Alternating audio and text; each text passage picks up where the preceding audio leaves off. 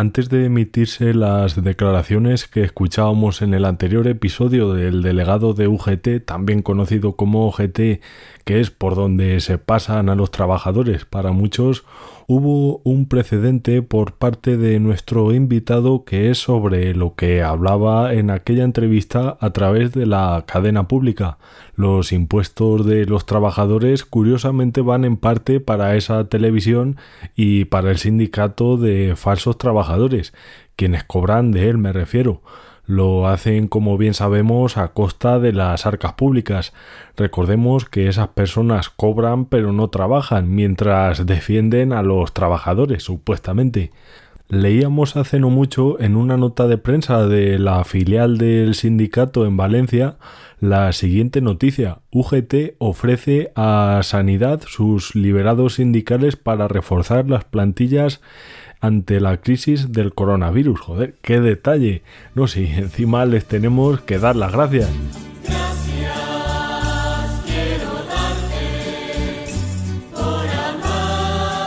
Qué generosos estos de UGT. Podrían haberse conformado con no saquear 14 millones de euros de las nóminas de los trabajadores, pero han pensado, no, hombre, no, esto es mucho mejor. Poner cuatro días a cuatro miembros nuestros a trabajar un poquito, mucho mejor. ¿Dónde va a parar? Que al fin y al cabo, esto sí es en serio, mientras entran y les explican cómo es eso de trabajar o lo que tienen que hacer, ya se está yendo otra vez a liberarse. Estamos eh, justamente manifestándonos en contra del último borrador que ha presentado el Ministerio de Trabajo, en el cual de manera unilateral nos condena a la precariedad y a, la, y a poner en serio riesgo el trabajo de más de 30.000 personas en toda España. Es esta nuestra reivindicación. Es un proceso en el cual no se nos ha oído nunca, en el cual hemos solicitado en distintas ocasiones reunirnos con el Ministerio de Trabajo y que nos oiga los que queremos seguir siendo autónomos y mejorar, y nunca nos, nos han hecho caso. Entonces, lo que ha pasado el día de hoy es que la delegación del gobierno no ha visto urgente que el día martes 2 de febrero, en horas de la tarde, el propio portavoz del Ministerio de Trabajo haya dicho que la ley Rider se va a aprobar de manera eh, inminente haya un acuerdo en la mesa de diálogo. Él ha dicho que esto no le parece suficiente motivo de peso para que nosotros nos manifestemos. Entonces entendemos este gesto como un gravísimo gesto de censura y como un gravísimo, una violación a nuestro derecho de, de, manifestación. Como decía, este fue el detonante que irritó al delegado de UGT, esa manifestación donde se pedía continuar como autónomos mejorando las condiciones actuales, eso sí, tal y como explicó aquí en el informe. De hecho, se encuentra con nosotros Gustavo Gaviria porque el tema lo han cerrado todos los medios, dando por buenas las palabras del delegado sindical. Eh, no hubo respuesta alguna del Rider o supuesto Rider, ya digo, yo no lo sé si es Rider o si el otro lo es o no lo es. Pero aquí la cuestión es que se está diciendo que nuestro invitado no solo no lo es, sino que además se trata de un directivo de Globo. Llevo pidiéndoles que me justifiquen la veracidad de esa afirmación, pero desde la primera parte sigo sin noticias, solo palabras palabras y humor por parte de Chenique, ya sabéis, el Stephen Hawking de Podemos por el físico, no por el intelecto y por el propio partido, que acompañaba la afirmación del delegado de UGT en redes sociales, esa de que Gustavo Gaviria era directivo de Globo, con el siguiente texto en la publicación. No sé, Rick, parece falso. Unos cachondos estos de Podemos. Confluye nuestra orina de la risa. Para quien no lo sepa, eso es una frase muy oída en el programa de televisión La Casa de Empeños, cuando le llevan a ese tal Rick, encargado de la tienda, un artículo que parece ser una imitación, su compañero se lo dice. Vamos a hablar de nuevo con Gustavo Gaviria y le vamos a plantear las preguntas que hemos recibido en redes sociales. Pero no es esa la única exclusiva. Exclusiva tenemos también en exclusiva la negociación que se grabó precisamente en un programa de empeños, pero no en la casa de empeños, sino en Empeños a lo Bestia, conversación entre Pablo el Humilde y Roures acerca de su nuevo canal de televisión. Escuche, necesito mi tele. ¿No podría hacer algo más por mí? Sí que puedo. Si está ahí, podríamos llegar a un acuerdo. Mira, en serio, ¿por qué no me das mi tele para que me pueda ir, ¿vale? Sí, sí. Ya me estoy enfadando. Siento que estés... Estoy a punto de... ¿A punto de qué? de cabrearme, ¿vale? Lo que puedes hacer es comprarte una. Sigo queriendo mi maldita tele. Byron. Vamos. No. Que pase un buen día. Señor, venga Que ya. pase un buen día, señor.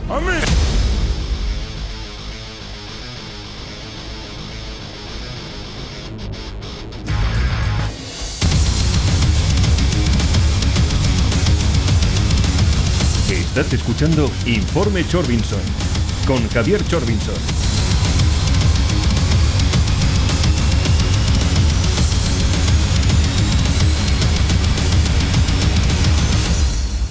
por más que ya te digo, traté de buscar información por todas partes, al final solo encontré palabras y, y tanto de un lado como de otro, pero eh, si tiras una piedra como esa, eh, luego esconder la mano, realmente es que no es una piedra, es una roca porque es una cosa bastante contundente que llamen a alguien el directivo de Globo.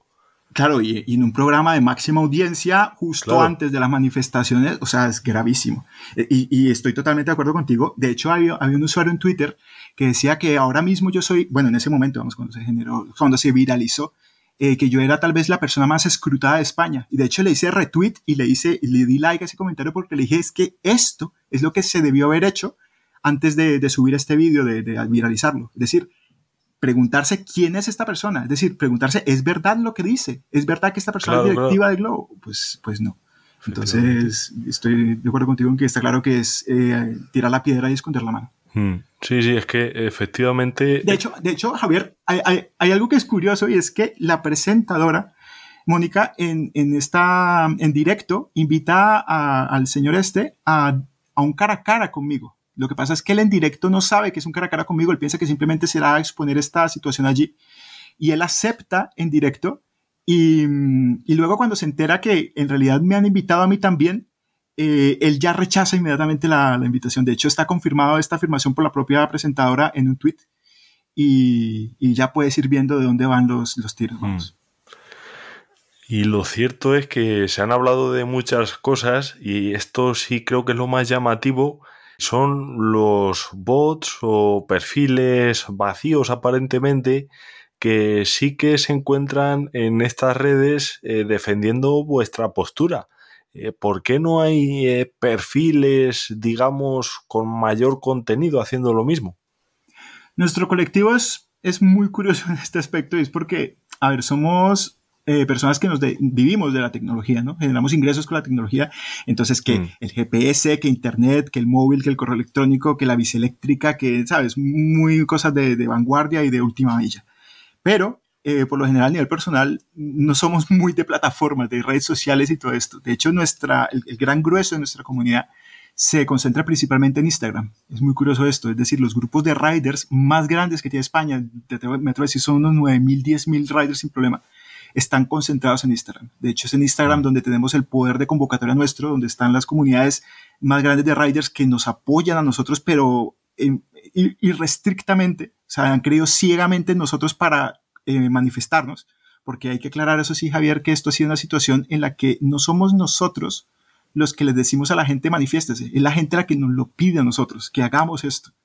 Y, y entonces es curioso porque lo que hemos hecho es darnos cuenta o, o informar también a los compañeros de que la gran mayoría de parlamentarios, de periodistas y en general de gente influyente en esta ley Rider están es en Twitter. Entonces, como notarás, hay una no incompatibilidad en este sentido. Y lo que hemos hecho ha sido campañas mm, grandes para, para que la gente vaya a Twitter y, y, pues intente allí, vamos, retuitear, dar like, intentar opinar y demás. De hecho, si tú ves mi propio perfil de Twitter, es básicamente lo que comentas. O sea, es un perfil que solo habla de esto, que está básicamente vacío, ¿no? que apenas tiene seguidores y demás. Porque Mm. yo, de hecho, encajo en este perfil que te acabo de comentar. Estás escuchando Informe Chorbinson con Javier Chorbinson. Participa con nosotros en redes sociales. Apunta. Arroba Chorbido. Y precisamente sobre esto de las redes sociales han sido varias las preguntas que hemos recibido en Instagram, no en Twitter, que también lo usamos más aquí en el programa. y una de ellas es de nuestro querido amigo Carlos Olivera, quien quiero mandarle un saludo. Y es la siguiente, eh, ¿qué efectos prevés que tenga la ley para un rider que hacía un bajo número de entregas al mes? Eh, esta pregunta creo que la, responde ya varios artículos de prensa, economistas reconocidos como Daniel Lacalle o, o Rayo, em, y también informes de impacto y el propio presidente de otros países. Y es que se prevé una inminente, un inminente cierre de las plataformas en ciudades de menos de 100.000 habitantes.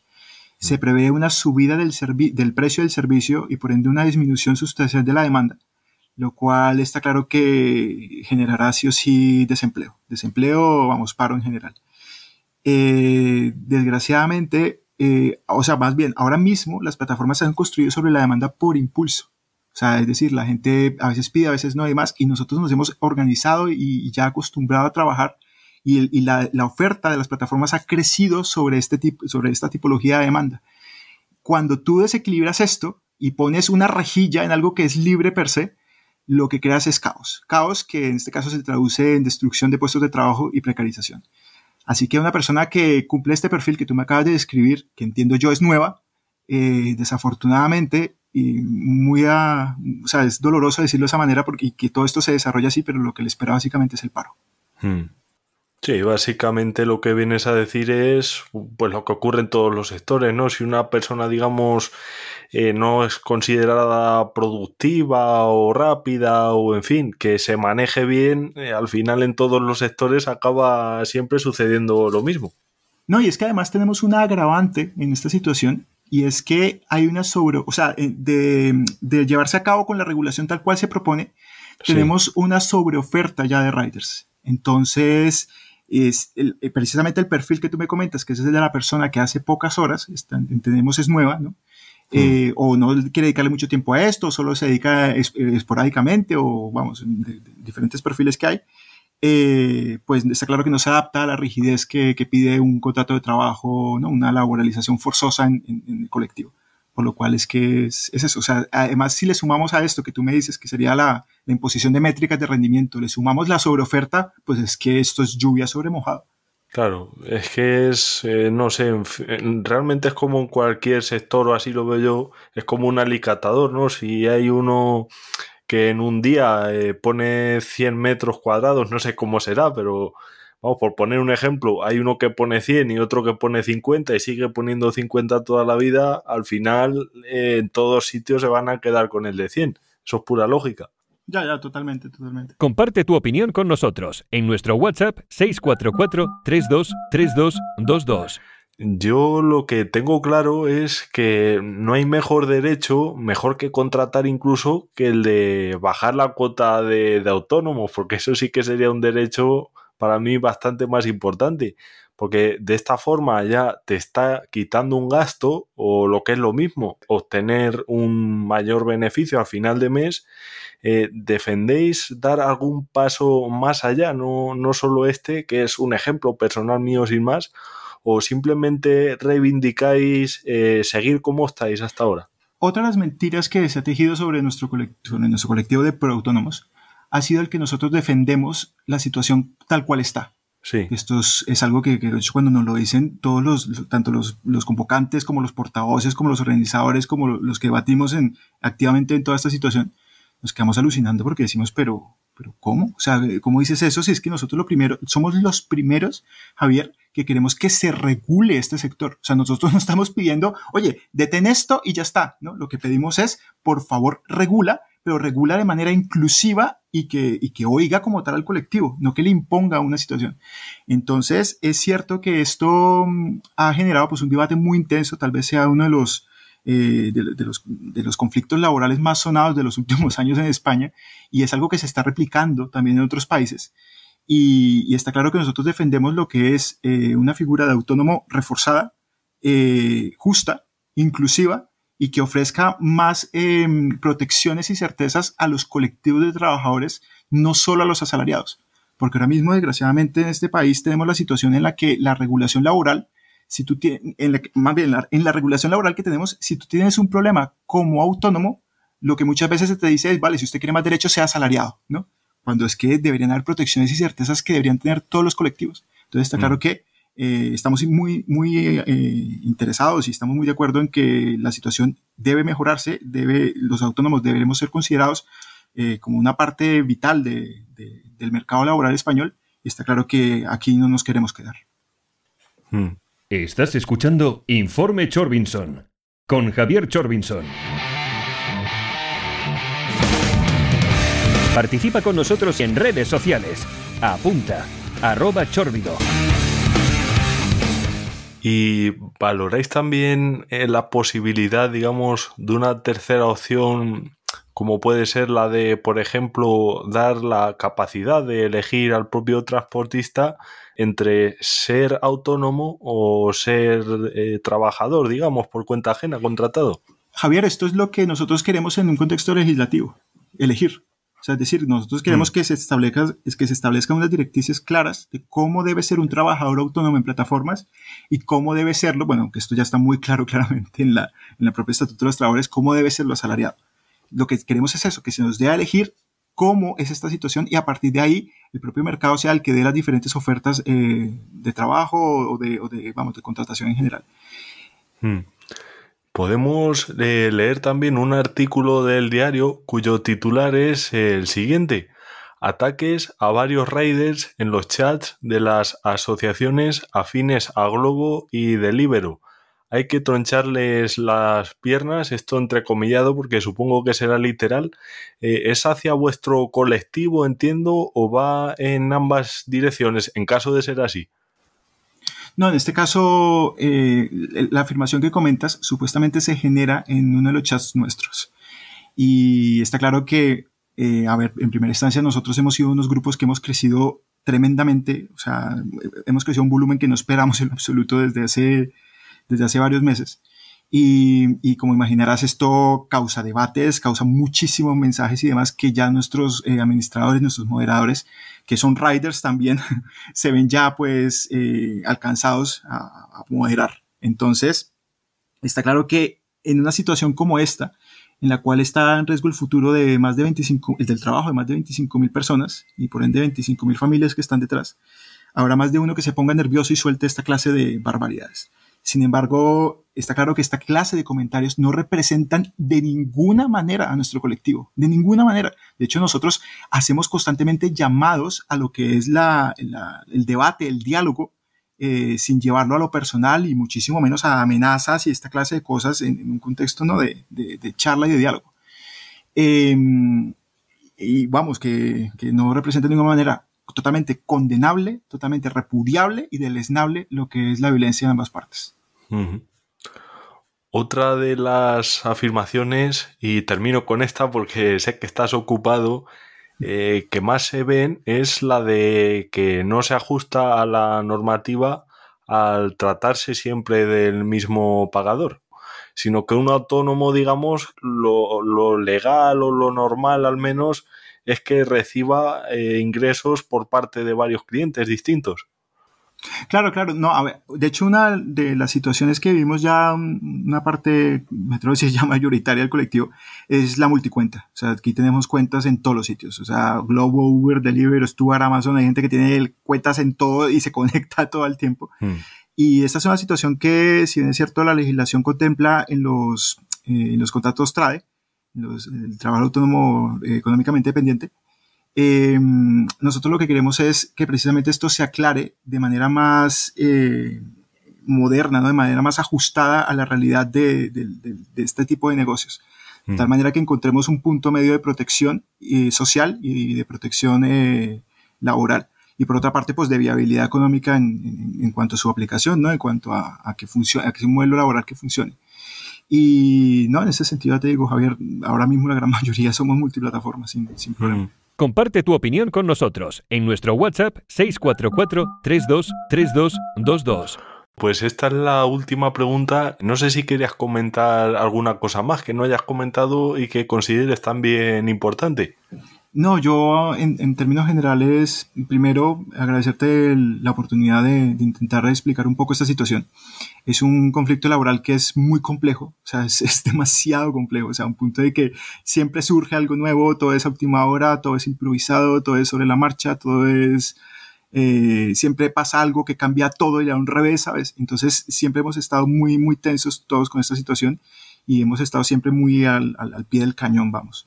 Y en ese sentido, eh, lo que entendemos es que haya gente que se ponga nerviosa, que esté estresada con esto y demás.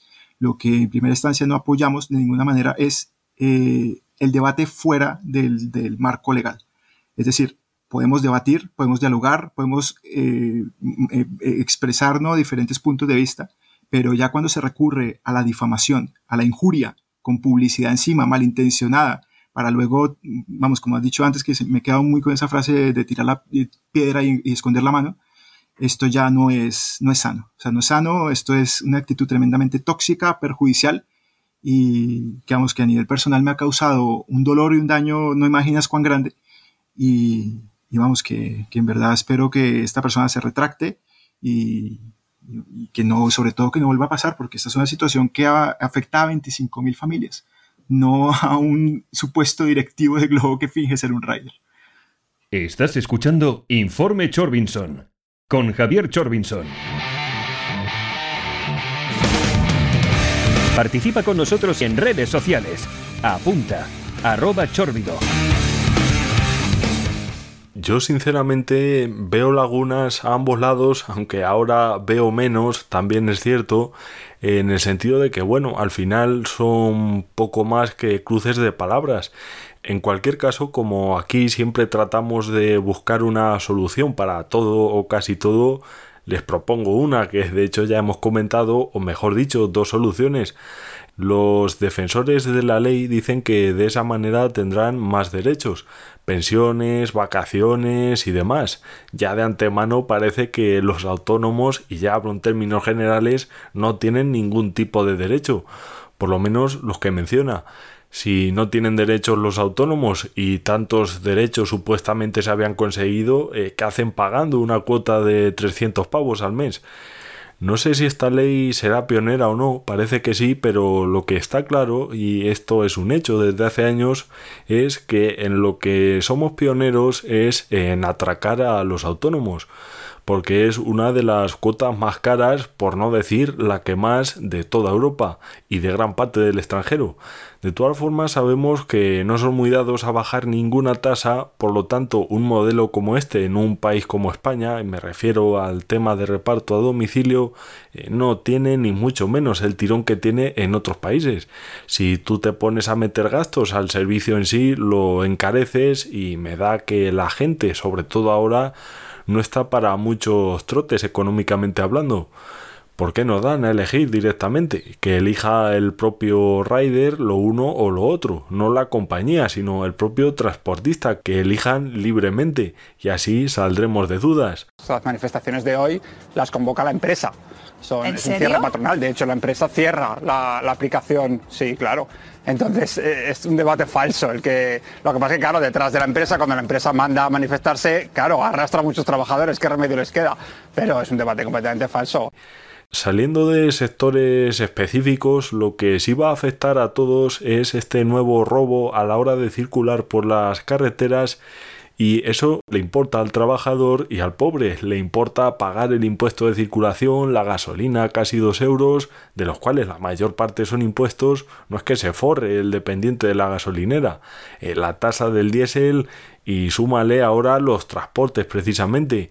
Como es lógico, si aumentas ese precio mediante peajes no va a ocasionar pérdidas a ningún poderoso lo que cueste más ese transporte se lo come de nuevo con patatas el consumidor. No menos importante el robo por contaminar, entre comillas, lo de contaminar para el diésel, lo que tienen la inmensa mayoría de obreros y pobres tan clasistas como son y parece que no saben que el que no tiene un eléctrico es porque no se lo puede permitir, no porque sea coleccionista de vehículos clásicos. Hay que decir que aún no entendemos por qué la cadena ha tomado esa decisión. Queremos que no le beneficie en nada. Eh, y como le he dicho ya a la cadena, no os beneficia en nada. Eh, la gente no va a entender porque no nos dejáis que nos despidamos. Aparte de este tema, el de esta semana sin duda o al menos ha sido importante para el sector de la radio en especial fue sin duda la atropellada salida del locutor Javier Cárdenas. Nada nuevo. ¿Recordáis los capítulos del informe donde hablaba acerca de mis experiencias con esto de la censura? Si no los escuchasteis, os recomiendo encarecidamente que lo pongáis y veréis que la forma de censurar de esta gente es siempre la misma.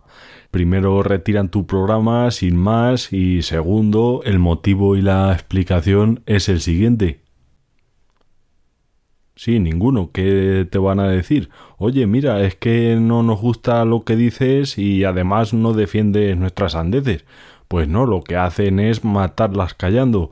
Y de ahí que el locutor no hiciera programa de despedida ni nada, porque no te dejan.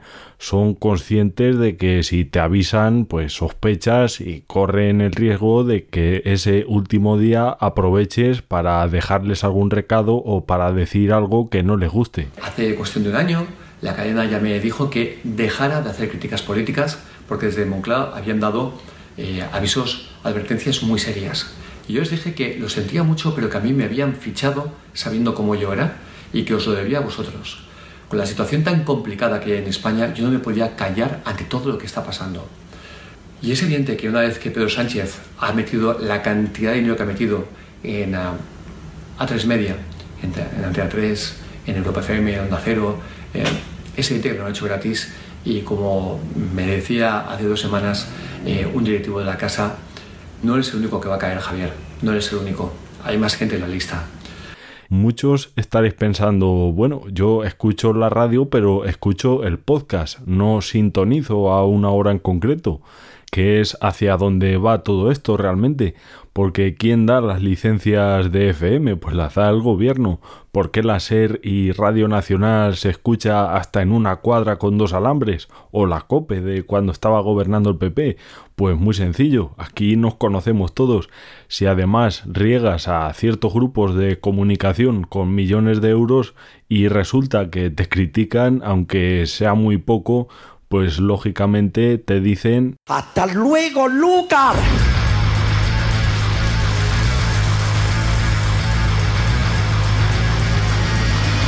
Hace no mucho se decía que Internet en ese sentido era libre, pero ahora entre los fact-checkers estos y que en YouTube prohíban hasta decir caca, culo, pedo, pis para que no se ofenda a nadie, pues no sé qué es lo que va a quedar. Las publicaciones estas sentimentalistas quizás.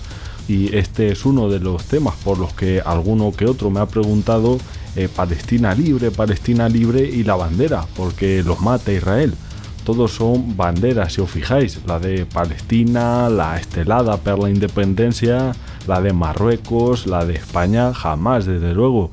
Y eso, ojo, que yo no soy muy banderillero, no soy de estos que llevan banderas de España ni nada de eso, pero vamos, lo que no hago es poner una frase chorra en redes sociales con la bandera de otro porque está guay, y la mía detestarla, porque no les representa, dicen ¿Me representan los países que cuelgan a los homosexuales? Pues no.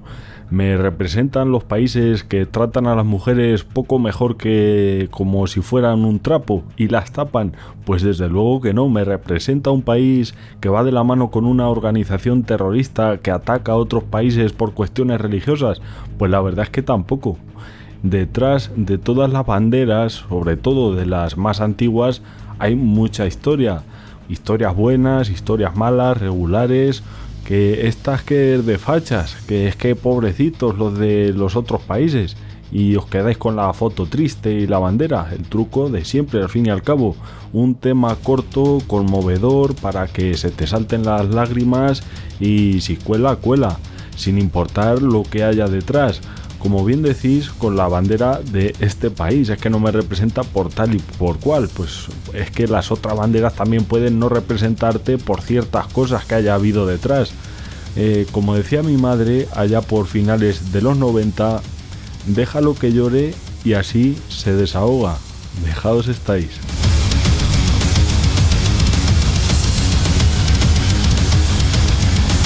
Ya puedes descargar y escuchar online este y todos nuestros programas en el podcast de Informe Chorbinson